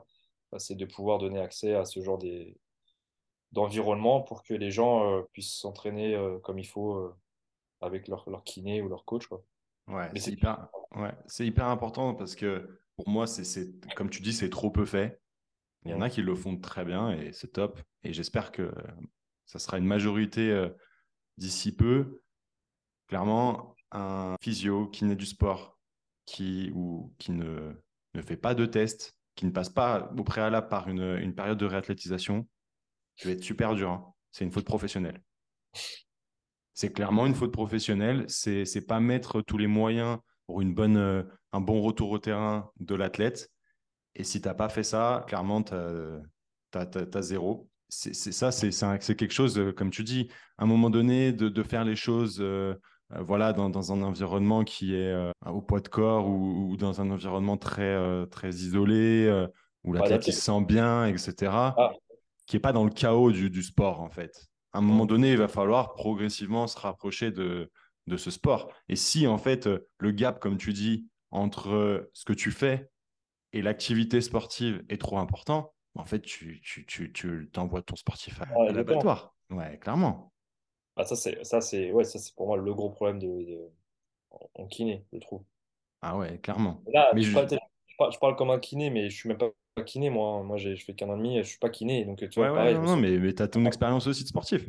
J'ai tellement, ça fait tellement, ça fait 10 ans que je suis là-dedans et euh, enfin 10 ans que je baigne dans ce monde de l'éducation de par moi-même et, et, en fait de ce que je vois aussi autour en fait. C'est pour ça que je me, je me, permets de donner mon avis. Bien sûr. Et je suis pas kiné et puis moi aussi j'ai fait, j'ai fait aussi des erreurs. Hein. Moi j'ai fait aussi des erreurs avec des, avec des, des, des, gens. Euh, il y a, y a, a 6-8 mois par exemple, j'avais une cliente sur un mouvement, elle s'est fait un petit peu mal au, au, au tendon derrière le genou, tu vois. Mmh. Et tu te remets en question, tu te dis merde, en fait, c'est putain, euh, je, suis, je suis allé trop vite. Parce que tu te sentais bien. Donc en fait, tu vois, je, il faut en même temps les pousser, mais toujours respecter le jusqu'où, coup ils peuvent aller, tu vois. Mmh.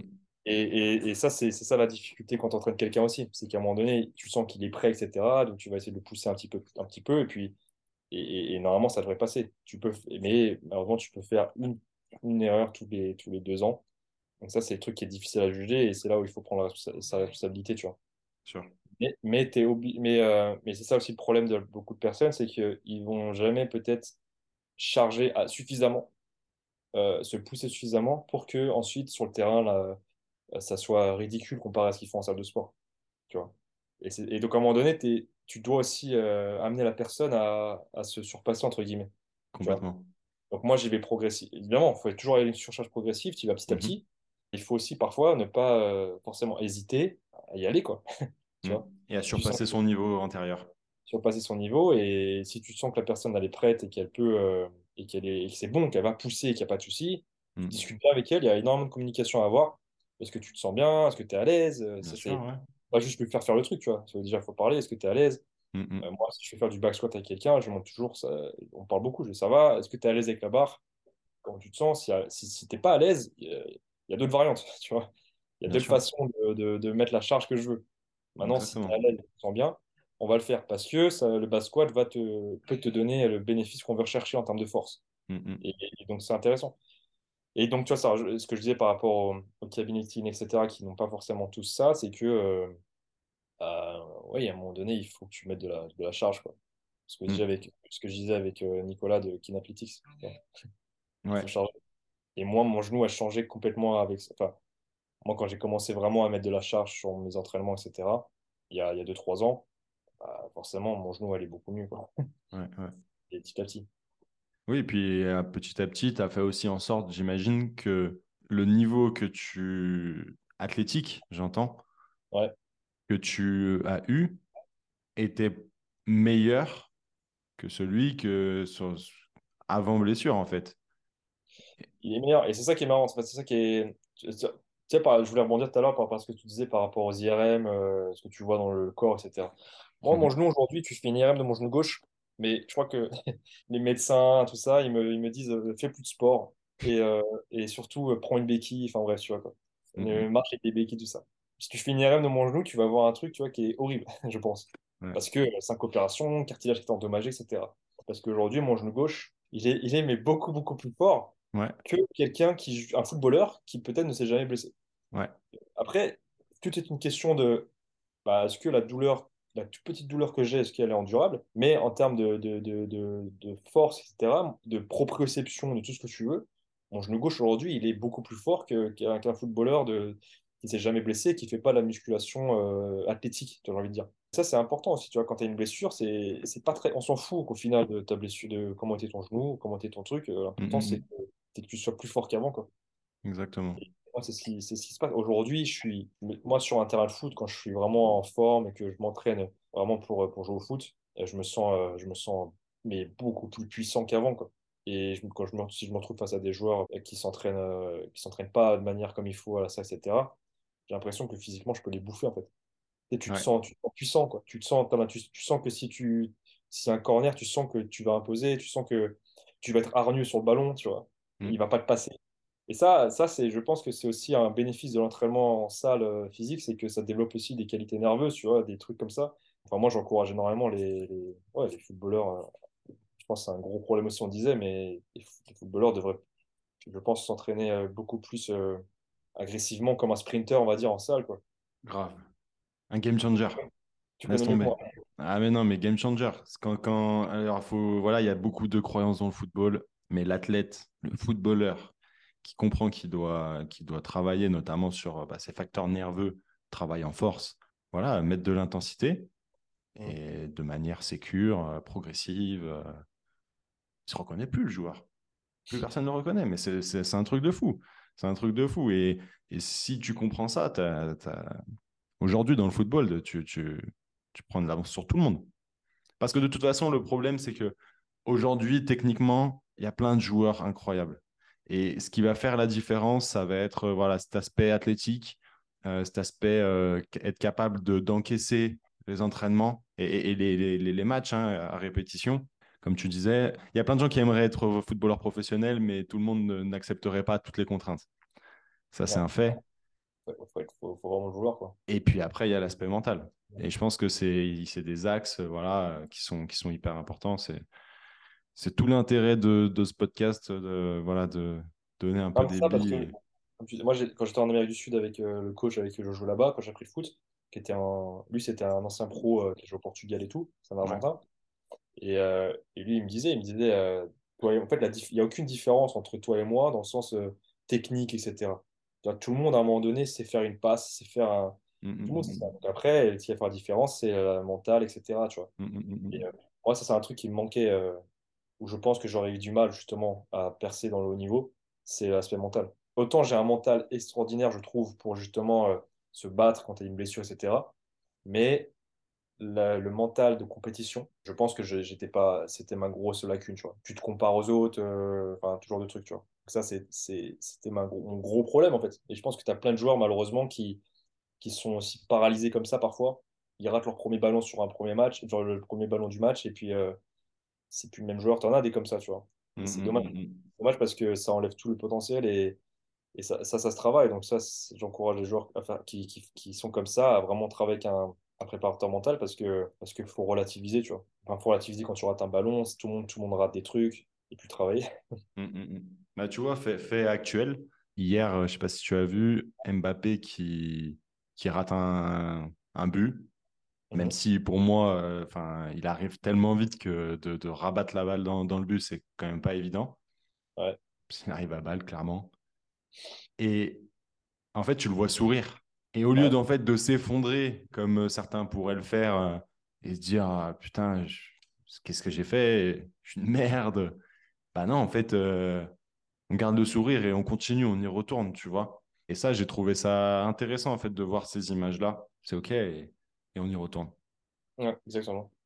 J'aimerais justement rebondir sur un truc. Tu disais qu'aujourd'hui il y a plein de salles comme ça. Et moi justement en fait pour moi, c'est pas le cas, en tout cas pas en France. Je sais qu'on en avait discuté après notre, euh, notre podcast en, off, où tu disais que, que à Londres, euh, dans le monde anglo-saxon, c'était quelque chose de, de normal, qu'il y avait énormément de concurrence, et, mais des concurrences en fait euh, où il y avait, y avait plein de différences avec toi qui est voilà, avec une salle très axée performance. Il y en a qui avaient des, dis-moi si je me trompe, mais des salles plus chiadé pour, euh, voilà, pour des vidéos, influence, etc. Aujourd'hui, en France, c'est euh, franchement, euh, il doit y en avoir un peu sur, sur Paris, mais c'est quelque chose qui est quand même minoritaire. Je trouve ça top. Je pense que c'est quelque chose que ah, j'ai envie que, que ça bouge aussi en France à ce sujet-là. De toute façon, dans le monde du fitness, du sport, laisse tomber, on a 10 ou 20 ans de, retard, c'est trop. Mais il y a des choses qui se passent. Et tu vois, je, viens de débarquer sur Aix-en-Provence, donc euh, Aix, Marseille. Et justement, bah, je sais qu'à Marseille, j'ai trouvé une, salle où euh, ben voilà, ils proposent euh, un abonnement ou alors tu payes à la séance. C'est juste génial. Je trouve que. Mais le problème, c'est encore une fois, c'est une question de mentalité. C'est qu'il y en a qui, qui, ont du mal. Tu sais, tu as, aussi ces, ces, coachs qui préfèrent être dans un. Voilà, travailler dehors ou travailler à la maison, etc.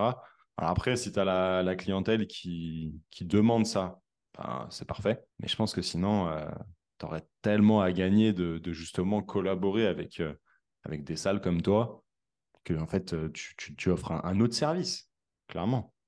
Un autre service, en fait. Donc, tu auras d'autres clients aussi, tu vois. Exactement. Exactement.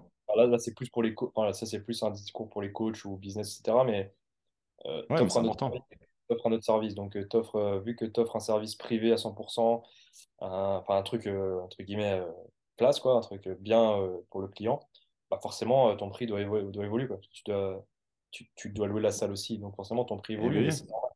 Exactement. Fait, c'est à toi de voir si, comment tu comptes faire. Bah ouais, non, en France, ils ont du retard par rapport à ça. Au début, je voulais le faire en France. Et en fait, je me suis dit, je vais le faire à Londres. Parce que Londres, c'est, le marché est, plus, est, mieux, est mieux pour ça. Après, il y a beaucoup plus de concurrence, comme, comme tu as dit. Mais il y a euh, plus de demandes aussi, j'imagine plus de demandes. Le truc, c'est qu'il y a beaucoup et beaucoup de concurrence et tu as des, des salles qui sont top, euh, tu as, plein de concepts différents. Mais c'est un truc que moi, ce que j'adore, parce qu'en fait, tu vois, je, me suis retrouvé dans, dans l'entrepreneuriat, je me suis un peu retrouvé dans l'esprit sportif. Tu vois. Mmh. J'adore mmh. ça, en fait.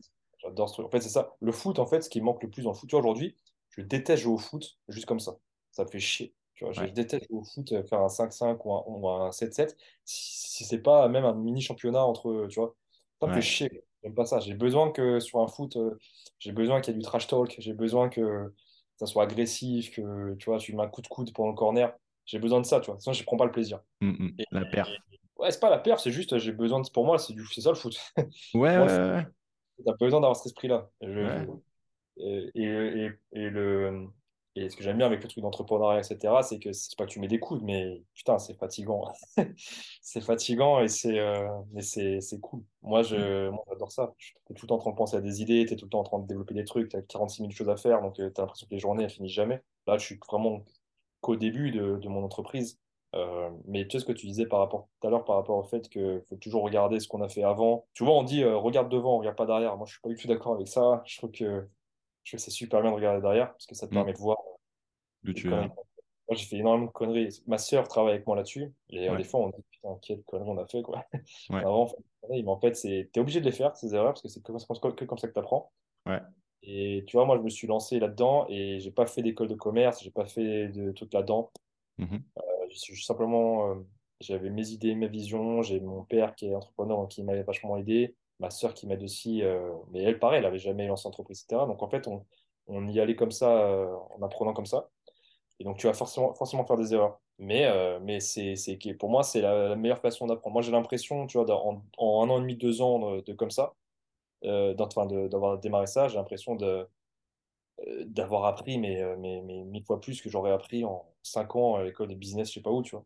Mmh, mmh, c'est pas mmh, parce que j'aurais pas appris les bases. Moi, j'aurais, ça aurait été super bénéfique, bénéfique pour moi d'aller dans une université pour apprendre, apprendre des bases, etc., d'avoir des réflexes, parce qu'il y a plein de trucs que je sais pas. Mais ça, déjà, un, ça s'apprend petit à petit. Et puis, euh, et après, tu t'apprends d'autres choses aussi. Tu, tu pourras jamais remplacer la pratique du terrain, les emmerdes, les emmerdes de la réalité qui vont avec, tu vois. Euh, quand il y a un truc qui va pas, quand tu as un client qui est pas content, quand tu dois changer quelque chose, quand tu dois. Et ça, tu, tu peux pas le trouver dans un livre, tu vois. Donc, euh, Exactement, c'est le terrain. Donc ça m'aurait aidé. Pratique, donc ça m'aurait aidé, mais, euh, mais moi je suis plus quelqu'un qui aime bien apprendre en, en, écoutant des choses, en faisant, et puis, mmh. et puis petit à petit, petit, petit j'espère m'améliorer de plus en plus encore et encore et encore. Et puis, c'est tout le mal qu'on te souhaite. Et tu vois, je trouve que ça fait vachement le parallèle avec euh, ton parcours sportif, en fait. Ouais. C'est justement d'apprendre par la pratique. Bah ouais, il y, a des gens comme ça. Hein. encore une fois, tu sais, aujourd'hui, par exemple, moi, j'aurais jamais quitté l'université euh, de sport où j'étais aujourd'hui. Je l'ai fait parce que, heureusement que je l'ai fait, parce que j'étais tellement pas bien à ce moment-là que ça m'a permis de, rebondir. Mmh. Donc, en fait, mmh j'ai aucun regret, tu vois, parce que c'est très bien, euh, ça m'a permis justement de, de, faire ce que je fais aujourd'hui. Mais aujourd'hui, je l'aurais pas fait parce que je me suis dit, ça aurait été cool aujourd'hui quand même. Il y a des trucs que je n'ai pas, les, pas les, les compétences aujourd'hui. Et mm, peut-être mm. que ça m'aurait aidé. Et en même temps, je me dis, ça veut dire un an et demi que j'étais là-bas, en toute humilité, mais quand je compare avec mes camarades de classe qui étaient là-bas aussi, je me dis, bon, ah, ça va, je pense que je je pense que je pense que j'ai pas non plus de retard. Quoi, tu vois, mm, En fait, c'est une question, encore une fois, c'est pour moi, c'est une question de. On t'apprend des choses, après, il y a une façon de penser derrière. Tu vois, et de ne pas exécuter simplement ce que tu as, ce que as appris. Et ça, pour moi, ça, c'est ce que ça, c'est mon parcours, c'est ce que c'est là où ça fait ma force. C'est euh, c'est plus la façon de penser, de réfléchir, plutôt que de juste appliquer bêtement parce qu'un prof t'a dit ça. Et, et, je pense que tu as beaucoup de, gens qui sortent d'université où ça peut, être, ça peut être comme ça, justement. ça, c'est dommage. Bah, écoute, j'espère que ça inspirera euh, certaines personnes. Donc, euh, donc, génial, je suis super content que tu, tu, nous aies parlé de ça. On va passer sur la dernière partie du, du podcast. J'aimerais que tu nous donnes ton meilleur conseil que tu pourrais donner à un sportif? Je peux t'en donner deux, trois, mais très rapides. Allez, vas-y. Bah, moi, je pense qu'il faut. Le plus important, en fait, je me suis rendu compte, c'est de, de, profiter du chemin, en fait. Ça peut paraître cliché à la con, mais euh, en fait, pour moi, je me, je me, suis rendu compte que réaliser un rêve, enfin, réaliser un but, on s'en fout. En fait. Alors, évidemment, euh, la Coupe du Monde, c'est autre chose. je crois que si, si je gagne la Coupe du Monde, j'aurai un discours différent. Mais en fait, je me suis rendu compte que euh, à chaque fois que tu as un but, bah, dès que tu l'atteins, en fait, euh, et après, quoi. Mm, et en mm. fait, ce qui s'est passé avec moi, c'est que je me suis toujours dit, euh, quand j'étais blessé, ouais, dès que je vais recourir, je serai trop, trop content. Dès que je vais rejouer, je serai trop content. Dès Et à chaque fois que j'atteignais cette étape, mm, chaque fois que j'atteignais une étape, bah, en fait, il se passe rien. Et tu vois, à un moment donné, j'atteins, j'atteins le, but que je m'étais fixé. Ouais, je veux, je veux rejouer au foot et puis je veux, je veux faire un essai et puis je veux jouer un match, etc. Ça, ça faisait 8 ans. J'atteins ce truc-là. Je rentre le soir et je me dis, putain, tout ça, tout ça pour ça, quoi. Et ça m'a fait un peu mal parce que je me suis dit, merde, je pensais que j'allais être quand même plus heureux, d'avoir une satisfaction d'avoir réussi un truc, tu vois. En fait, non, en fait, ce qui est important, c'est de, kiffer ce que tu fais euh, pour y arriver. Et puis après, si tu y arrives ou pas, c'est pas très grave. Mon père, quand j'étais petit, il me disait toujours par rapport au penalty, moi, j'étais traumatisé par les penalty, j'aimais pas les tirer. Et il me disait toujours, parce qu'en fait, je me voyais rater.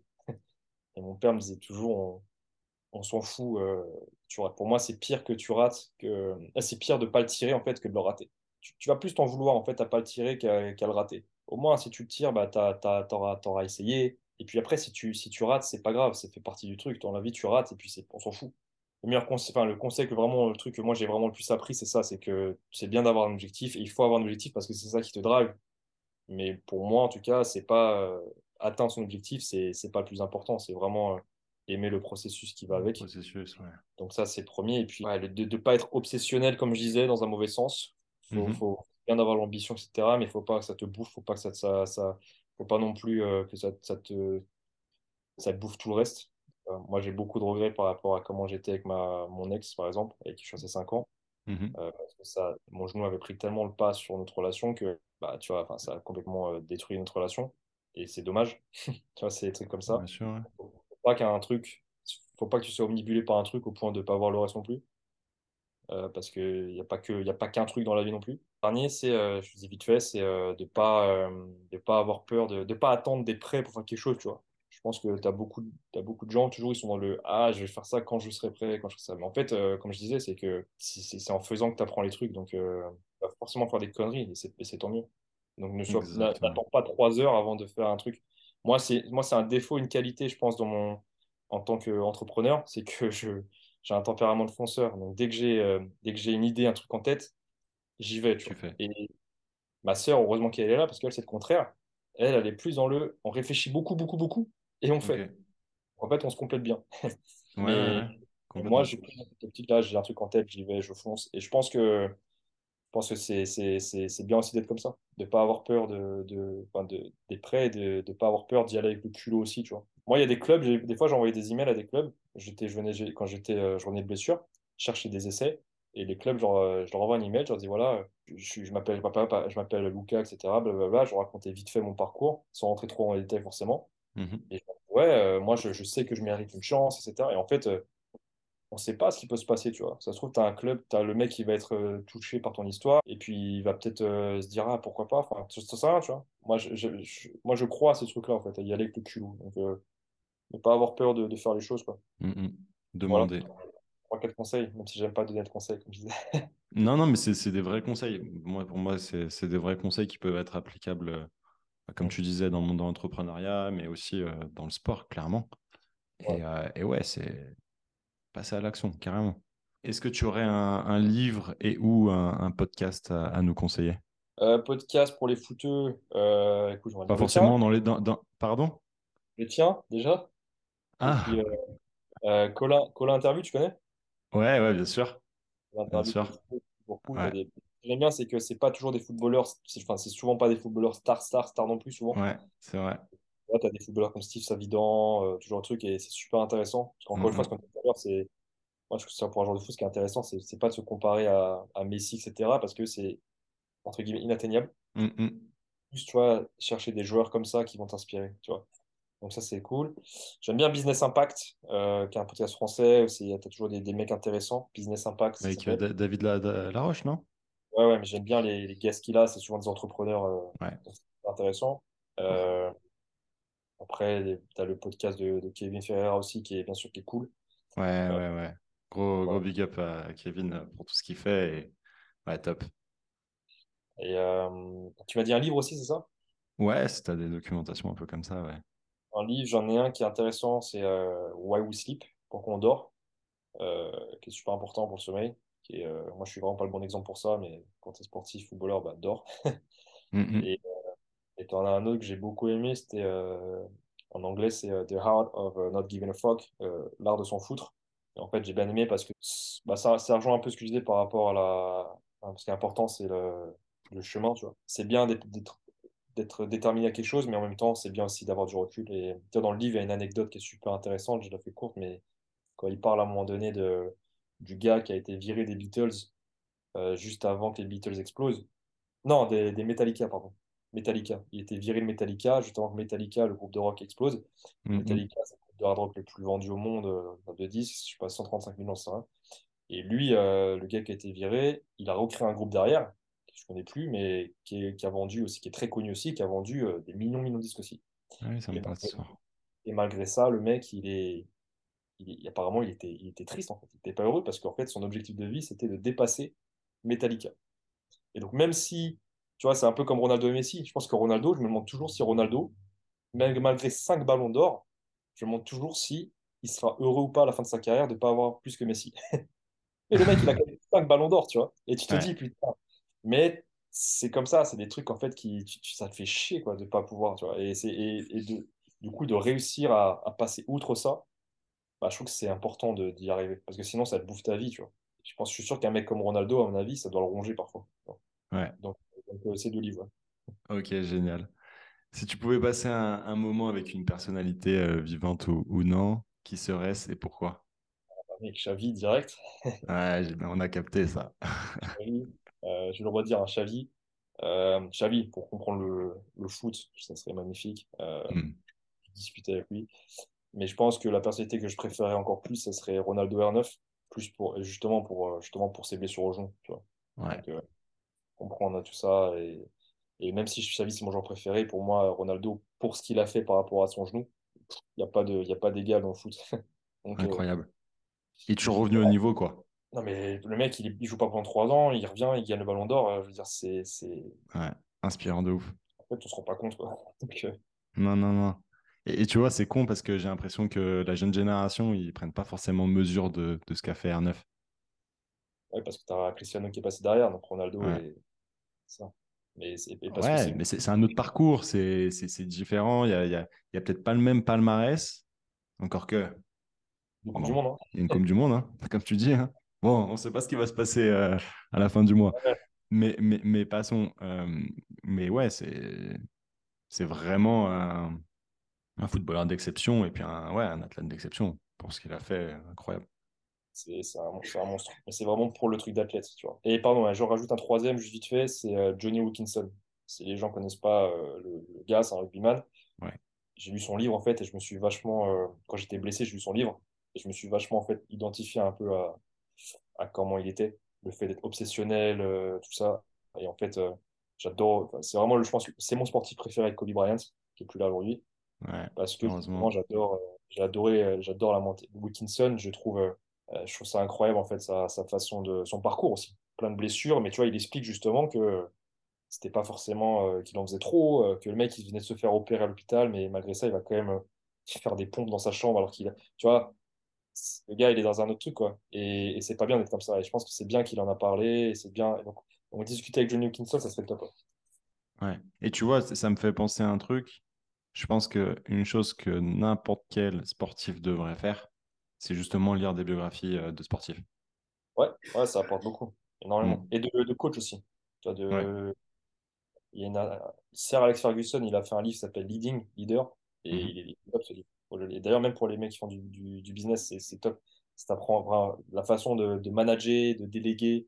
Tu vois, c'est super important. Donc, euh, donc ouais, je d'accord. Ouais, bah, j'encourage tous les sportifs à, à, faire ça. Ok, euh, quel serait le meilleur moyen euh, de te contacter pour aller un peu plus loin après ce podcast ou pouvoir voilà, collaborer, travailler avec toi? Insta, Insta, Luca, Luca.coachfit, tout simple. Nice, ben, on, mettra tout ça. Question passe décisive.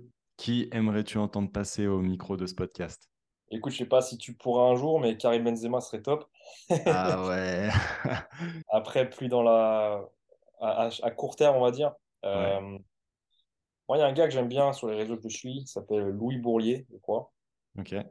Et, et j'aime beaucoup ce qu'il fait. C'est un, un, coach de basket euh, je ne connais pas du tout, hein, mais je, suis ce qu'il C'est un coach de préparateur physique de basket en France et, euh, et j'aime beaucoup comment il s'entraîne et, et, euh, et, puis ouais, ça m'intéresserait de voir un peu comment il programme les trucs et tout quoi. C'est cool. Ok, et eh ben, écoute, tu me donneras, tu me donneras des moyens de, le contacter et puis on verra, ouais, carrément. Et un troisième, parce que c'est toujours, c'est toujours intéressant d'entendre parler, c'est un très bon pote à moi, qui s'appelle Stuart Butambi. Ok qui est un ancien sprinter, euh, qui était sprinter en équipe de France. Ouais, ouais, ouais. Et donc, euh, c'est intéressant de parler avec lui. En plus, là, il vient de se faire les croisés. Donc, mhm. c'est intéressant de discuter avec lui. Et lui, pour le coup, il a une salle privée aussi, comme, moi, comme moi, mais en France. Ouais. donc voilà, je pense que ça peut être cool de l'avoir sur le podcast aussi, discuter de tout ça. Eh ben, allez, ben, on va connecter avec, avec ces gens-là qui, qui, je suis sûr, avec qui ça, ça serait top, ouais, carrément. Bah, merci. Merci beaucoup, euh, Luca, pour, pour ce podcast. Je vous rappelle, si vous avez kiffé ce podcast, de nous envoyer de la force.